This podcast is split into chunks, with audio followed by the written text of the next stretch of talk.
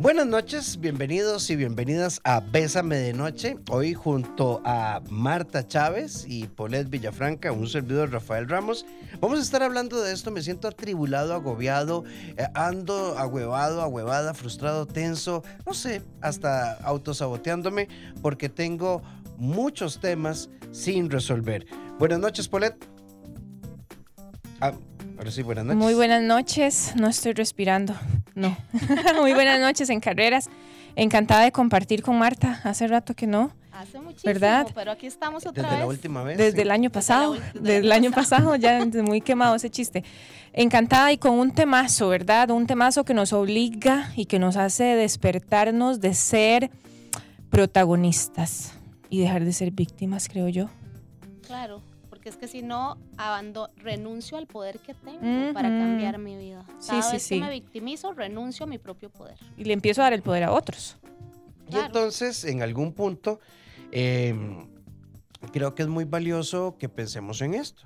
Está bien, hoy podría ser 31 de cualquier otro mes, pero es 31 de enero y tiene un valor simbólico. Es el primer mes de un ciclo de 12 meses, en el que de una u otra manera nosotros podríamos utilizarlo como para irnos marcando un ritmo. Esto es relativo. A ver, el año escolar eh, eh, estadounidense, creo que el canadiense también es de junio a junio. Ajá. El nuestro es de febrero a noviembre, diciembre, por ahí. Eh, de las universidades privadas entran en enero a mayo, la UCR creo que es como de febrero a agosto. O sea, las, las mediciones de tiempo siempre serán relativas. Claro. Pero yo sí creo en el poder de los símbolos y son importantes. Entonces, bueno, terminé el primer mes del año, así que 8990 004 nuestro WhatsApp, levantando la manita. No, ahí Rafa, me la pelé. Miras que no hice nada. Bueno, no importa. Tomar conciencia, yo creo que identificar nos permite analizar para luego decidir y poder hacer. Y esta es una clave importante, estas cuatro palabras, analiz- eh, identificar, analizar, decidir y hacer. Tomar conciencia, siempre lo digo en mi consulta, tomar conciencia, una vez que uno toma conciencia, tiene la mitad del camino recorrido. Sí, Marta, porque mm, ahora que lo decís, es, es muy difícil saber de que necesito cambiar algo, que debo cambiar algo si yo creo que lo que estoy es lo correcto. Pero muchas veces si no me ha funcionado lo que yo creo que es correcto, mm, debería darme el permiso de cambiar, ¿no? Hoy estamos hablando de siempre camino agobiado o agobiada porque siento que tengo muchos temas sin resolver. Eh, y esto me ofusca, me oprime el alma, me oprime el corazón y tenemos que tener cuidado. Y les decíamos, ¿qué tal si nos compartís en el 8990? ¿Qué va? Vean, yo es que yo ya no sé ni cómo ser y siento que no puedo. Marta, cuando la mente es nuestro peor enemigo, nunca amanece el sol con esperanza. Bueno, está más que demostrado que la forma que nosotros, la forma o las formas, o más bien la combinación de formas que nosotros tenemos para afrontar un problema es lo que determina nuestro éxito o nuestro fracaso. Esto es lo que se denomina estrategias de afrontamiento, es decir, lo que uno hace para enfrentarse a una situación crítica que le produce cansancio, que le produce angustia, algún problema, alguna tristeza, una situación que nos enoja. Lo que nosotros tenemos que hacer en primer lugar es tratar de darnos cuenta de cuáles son las estrategias de afrontamiento que estamos utilizando y cuando este repertorio, Rafita, es muy reducido, entonces nos quedamos sin recursos, vamos a sentir que no podemos seguir adelante y tal vez todo consiste en revisar la estrategia. Totalmente cierto y, con, y estoy totalmente de acuerdo con eso, Marta, porque es que muchas veces nos encerramos en que no me funciona, no me sirve, he intentado, he hecho, pobrecita yo, siempre me pasa lo mismo y entonces no revisamos esa estrategia. Entonces cuando vos te das el permiso de revisar la estrategia, cuando vos decís, ok, llevo años haciendo esto, llevo años y no me funciona, ¿qué puedo hacer yo? O sea, ok, ya sé que mi estrategia puede cambiar y tiene que cambiar, pero ¿por dónde empiezo? ¿Verdad? A veces hay que empezar por buscar ayuda, es que a veces no tenemos la capacidad de darnos cuenta Exacto. que nuestra estrategia no está funcionando y sobre todo cuando nos sumergimos en la indefensión aprendida que mencionaba al principio. ¿verdad? Y principalmente también cuando no estamos acostumbrados a pedir ayuda, porque te ha pasado, ¿verdad? Que uno conoce a una persona, mira, y pasé por esto y esto, y después alguien llegó y me ofreció ayuda y pensé, ¿por qué no se me ocurrió antes? Claro, no estamos acostumbrados, podemos estar, yo resuelvo, yo hago, yo digo, y empezamos a llenarnos y a llenarnos y a llenarnos hasta que un día explotamos y damos por hecho que toda nuestra vida, nuestra vida va a ser así de trágica y va a doler y va a costar solo por un solo evento, ¿verdad? En el que no quise decir, ok, con esto no puedo sola. Claro, cuando no quiero abrirme a las posibilidades. La combinación de estrategias que yo mencionaba tiene que tener varios elementos. Tienen que existir estrategias de acción personal, o sea, lo que yo hago, estrategias de distracción, porque a ratos tengo que poder distanciarme del problema, porque si no me vuelvo loca, o sea, experimento una sobrecarga emocional y cognitiva. Tiene que haber estrategias de acción social, lo que decís, pedir ayuda a un amigo, a un profesional, pero es que hay gente que ni eso. Bueno, pero ¿y el programa de Rafita? No, eso no sirve. Pero anda al psicólogo, no, es solo uno conoce sus Sí, yo ya no tengo remedio. Pero lee un libro de autoayuda, no, eso no sirve. no, es que lo conmigo ya no hay, no hay remedio. Yo digo, no podés o no querés avanzar. Porque hay herramientas, allá afuera hay herramientas para todas las personas con diferentes recursos y muchas veces es solamente eso, hacer una pausa y decir, ok, no puedo con esto, me voy a dar el permiso de sentir lo que estoy sintiendo y voy a buscar las personas que me pueden apoyar en esto y a partir de ahí cambio la estrategia. Por acá nos dicen buenas noches, Rafa. Saludos. Mira qué bonito, ves que ya te bauticé. Apolé.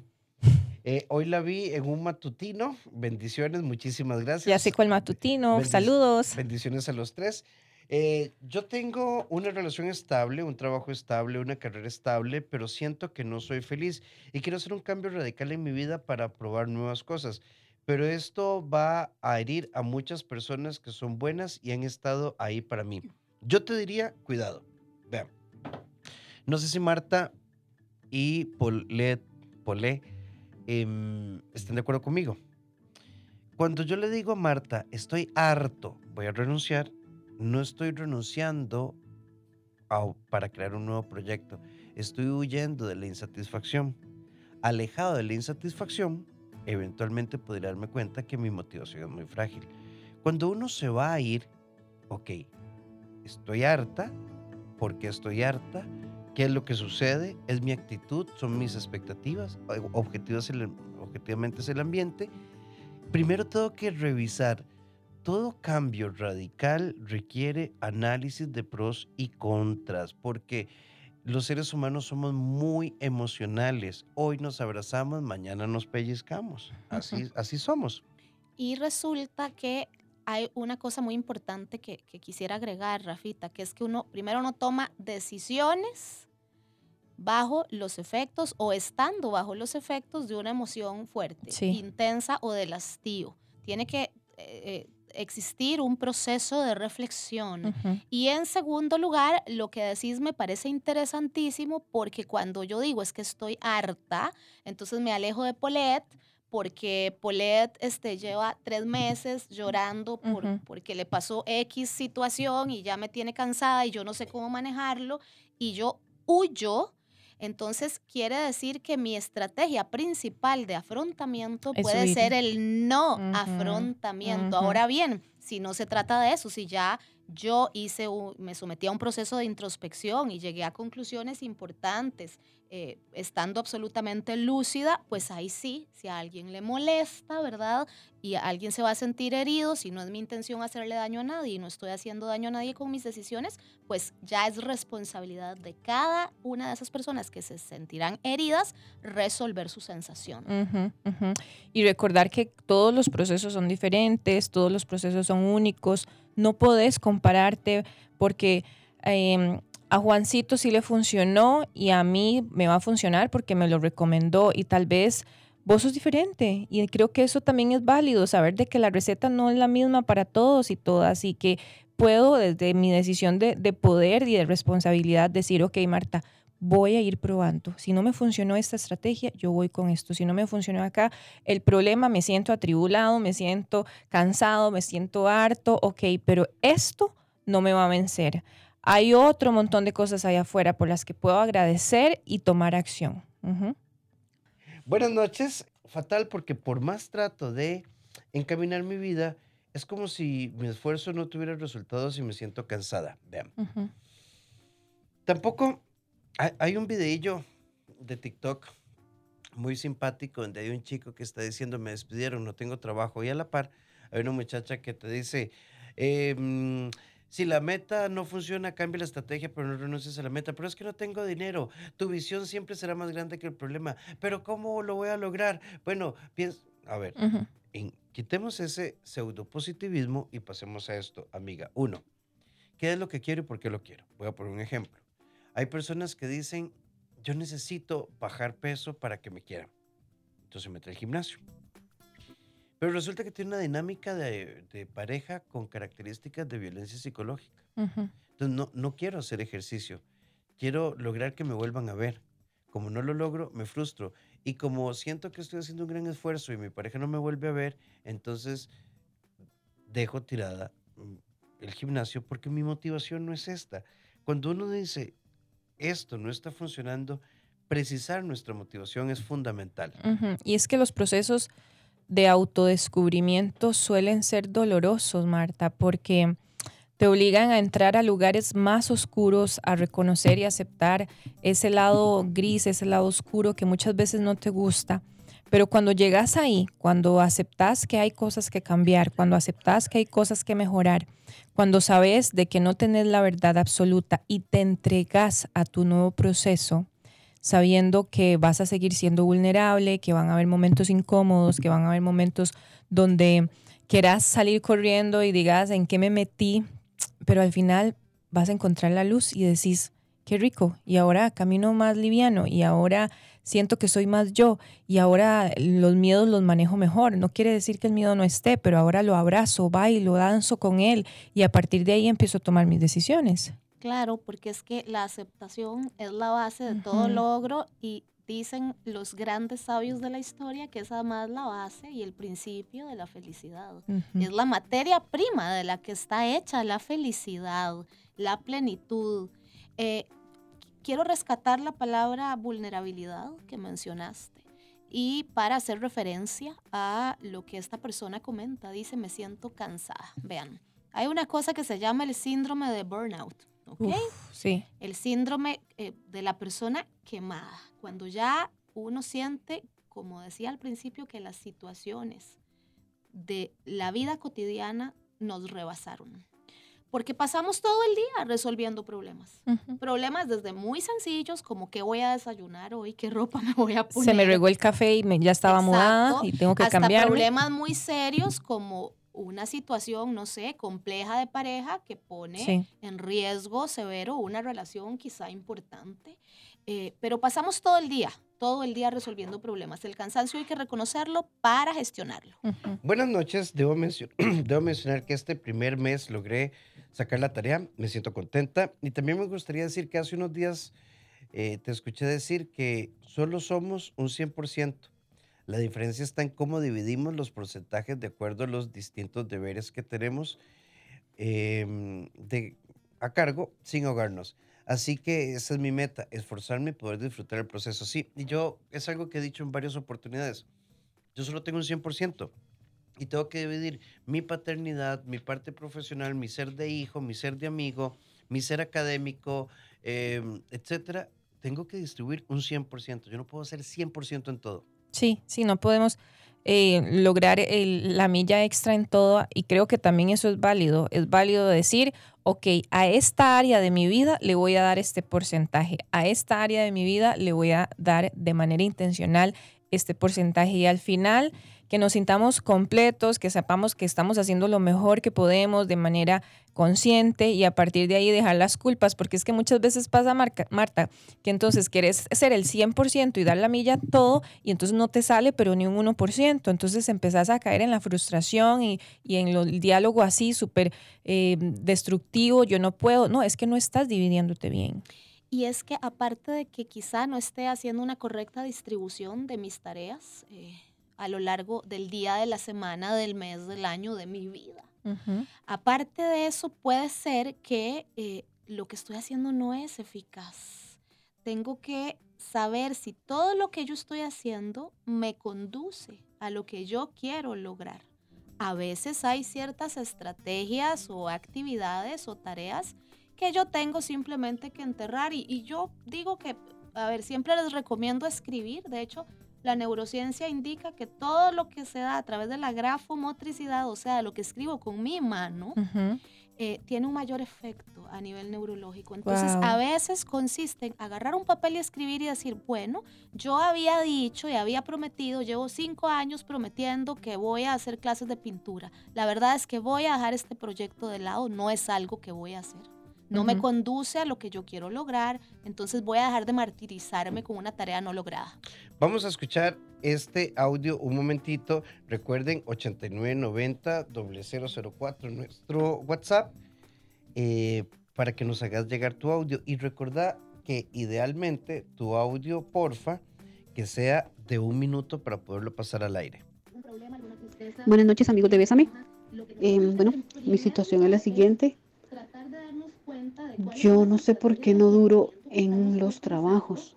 Yo me desempeño como ama de casa, en este caso eh, empleada doméstica, pero mm, o sea, empiezo y dos, tres meses y ya, ya después ya, o sea, ya me dicen que no me ocupan más.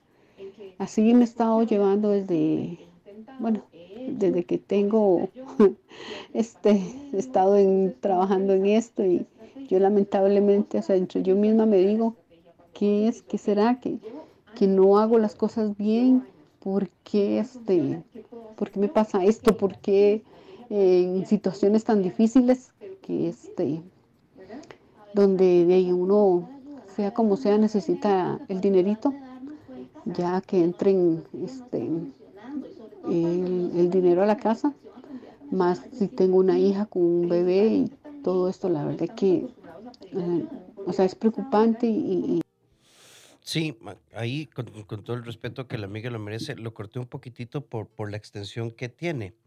No duran los trabajos, no entiendo qué me pasa. En nuestra sección La vida soy, recordemos que los pensamientos los vamos adquiriendo a lo largo del tiempo y hacemos una selección de ellos a partir del impacto de una experiencia en nuestra vida. Quise mucho a alguien, me terminó y me quebró y me enojé con el amor. Ese es un pensamiento. El problema es cuando lo conviertes en una verdad general. Hay pensamientos que responden a un momento de la vida y no los puedes convertir en una verdad que te cambie por siempre. Nos encanta escucharte. Bésame de noche. 8 con 36 nos decía una amiga hace un momentito que, bueno, ella no dura en los trabajos, siente que a lo mejor, claramente tiene sus compromisos, pero que rápidamente o con mucha regularidad es despedida. Me parece muy bonita tu pregunta y hay que hacer como varias revisiones ahí. Bueno, no digo que sea tu caso, pero sí uno tendría que revisar. Empecemos por lo operativo. La puntualidad, cómo anda, la actitud ante las observaciones, la capacidad de eh, seguir instrucciones, la planificación del trabajo, la independencia, cómo estamos funcionando en estas áreas. A veces pasa que eh, tenemos que revisar un poco cómo es, digamos, nuestro perfil de ejecución. ¿Qué es el perfil de ejecución? ¿Cómo yo elaboro mi trabajo? Dos, a veces tenemos que revisar el tema emocional. Entonces, digamos, yo le digo a Polet, Polet, verás que hoy me, me gustó mucho el tema, me gustan tus participaciones, pero este, constantemente respiras sobre el micrófono. Entonces, esa- se oye muy feo. Y entonces Polet dice, ah, si le molesta, dígamelo. Ujú. Entonces, ¿verdad? Hay tanta fricción que Ujú. entonces yo no me desgasto y le digo, Polet, verás que vamos a hacer una reorganización de agenda. Yo ahí te aviso, ¿verdad? Bueno, igual yo vengo, Ujú. como pasó el año pasado, que no me llegó el correo, pero yo sigo viniendo. Eh, sí, sí, aquí estamos viendo a ver cómo vamos a trasladar la cabina a un lugar oculto. Pero lo que quiero plantear es que hay que hacer una revisión integral, pero no nos vayamos a la culpa Sí. y luego hay un, hay un eje, el amor propio. ¿Qué me estoy diciendo con cómo estoy yo recibiendo ese nuevo trabajo? Lo estoy recibiendo desde la carencia porque es el trabajo que tanto esperé y sí, lo recibo con ilusión, pero al mismo tiempo lo recibo con miedo de que si me va a pasar lo mismo que me pasó en los otros. Y también yo creo que es importante, si hay una finalización con to- de- del área de trabajo, preguntar, mira, está bien, yo entiendo que fui despedida, pero me puedes decir, me puedes dar una retroalimentación para yo poder mejorar en el futuro. Entonces, el, el- el empleador, ¿verdad? Te va a dar, ojalá que se pueda y te dé una, una respuesta y vos sepas en qué es lo que tenés que mejorar. A veces es un trabajo muy operacional o muy que lleva mucho eh, detalle, no sé, más rapidez, si es una manufactura, este tipo de cosas, y puede ser por un tema de lentitud, ¿verdad? También no sabemos, son muchas cosas que podrían pasar, pero sí date el permiso, primero de no pensar de que es que vos no durás o de que vos no, no tenés eh, las capacidades o lo que sea que, te estés diciendo que no esté alimentando tu mente de manera constructiva, maneja y tener cuidado con los pensamientos que estás dejando entrar. Y segundo, date el permiso con toda libertad de preguntar, ok, entiendo esta decisión, pero me gustaría que me den retroalimentación para yo poder mejorar y continuar mi camino. Yo solamente agregaría que también es importante que analice el tipo de perfil de Ujú. trabajo que está buscando también, ¿verdad? Si realmente analiza de previo de la manera correcta eh, el perfil de sus nuevos empleadores, que sé Sí. yo, un montón de detalles que tal vez puedan estar influyendo. Sí, o incluso creo que, que- creo que este también es un punto válido. Y si lo tuyo no fuera, digamos, tal vez eh, el tema de limpiar casas, sino tal vez el tema sea, no sé, cuidador de un adulto mayor o cuidador de niños o tal Sí. vez sea el tema de la cocina, etcétera, etcétera. Mira, porque para limpiar casas hay que tener como una visión, o sea, hay que ser muy pro, ¿verdad? Porque hay que hacer un esquema mental de un montón de Es cosas. un trabajo Es un trabajo enorme. Entonces, esa, esa idea, ¿verdad? Me, me parece bien. Incluso, no, no, no sé ahora, pero creo que vos perfectamente podés acercarte a las oficinas de la mujer. Muchas municipalidades tienen ofi- oficina de la mujer, hay servicios de apoyo en psicología y puedes hacer este planteamiento para recibir ayuda.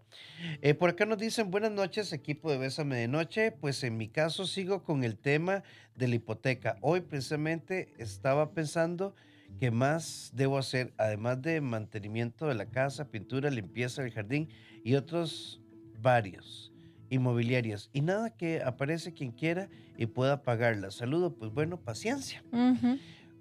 Eh, Estás haciendo todo lo que está en tu control. Después de... ¿Hay, hay golpes de suerte? Eh, yo, yo tuve un, pac- un- un paciente que me decía, uy, ¿quién me va a comprar la casa? ¿verdad? Porque le urgía.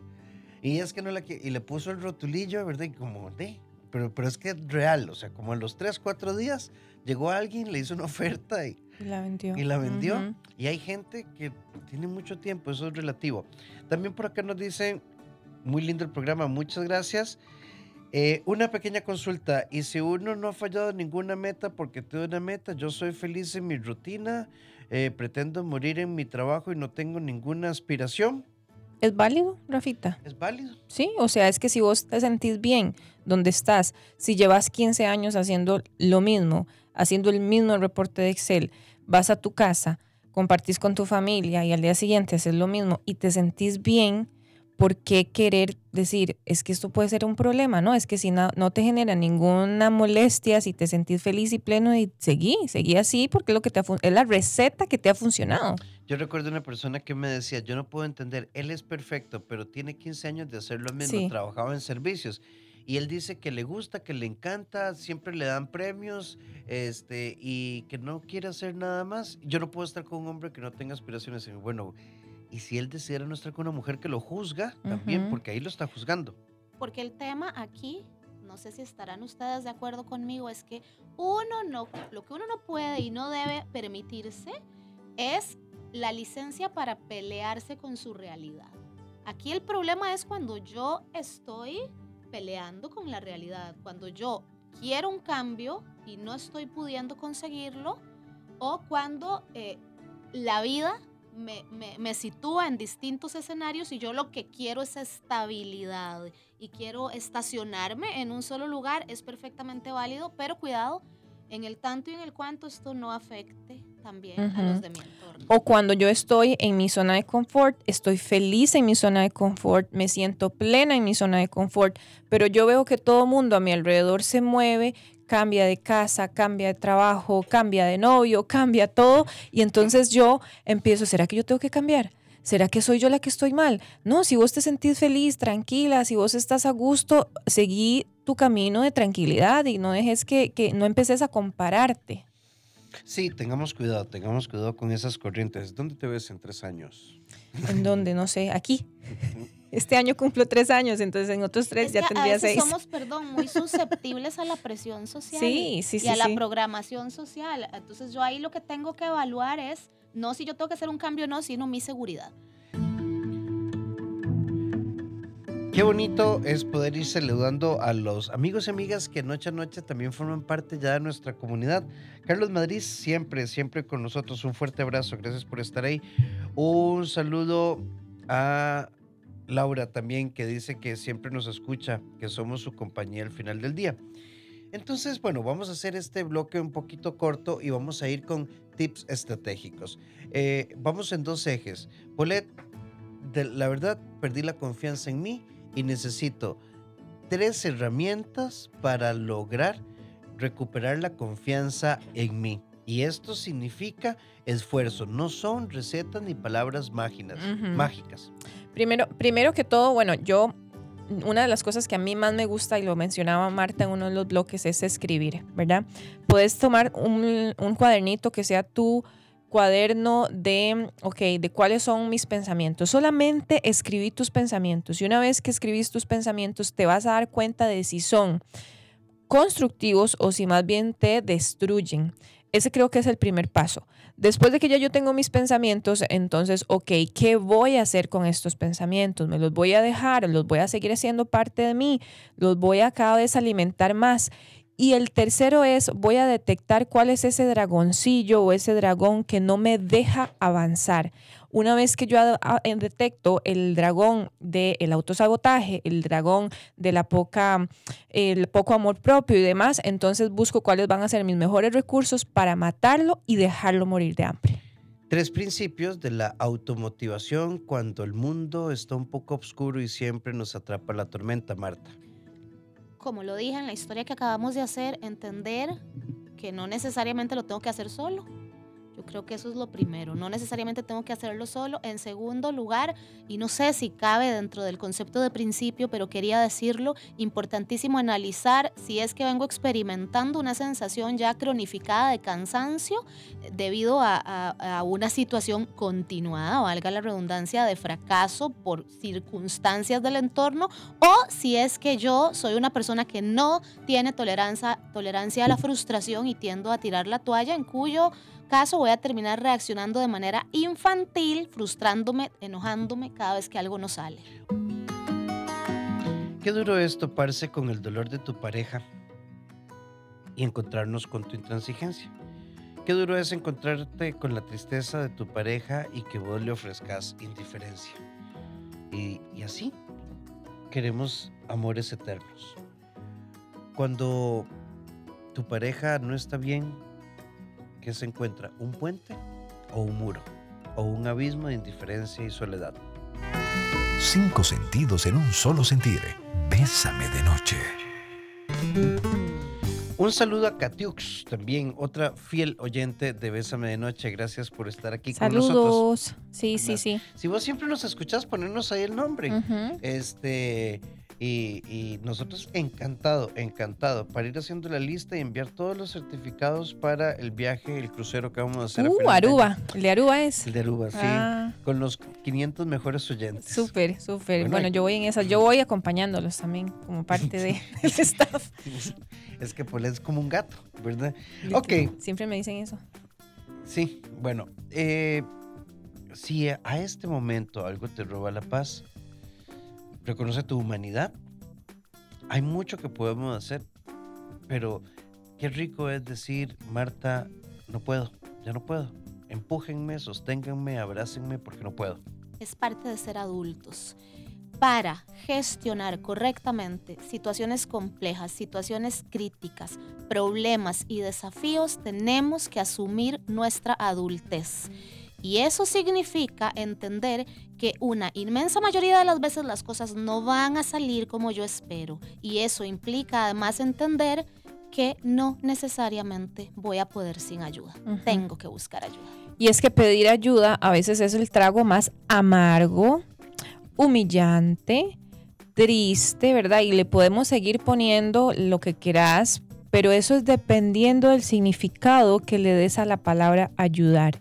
Si hoy te das el permiso de ver la ayuda como un apoyo, un empujón para continuar esa meta, hoy 31 de enero, que tal vez vos decís, bueno, lo que me había proyectado para el primer mes no está pasando.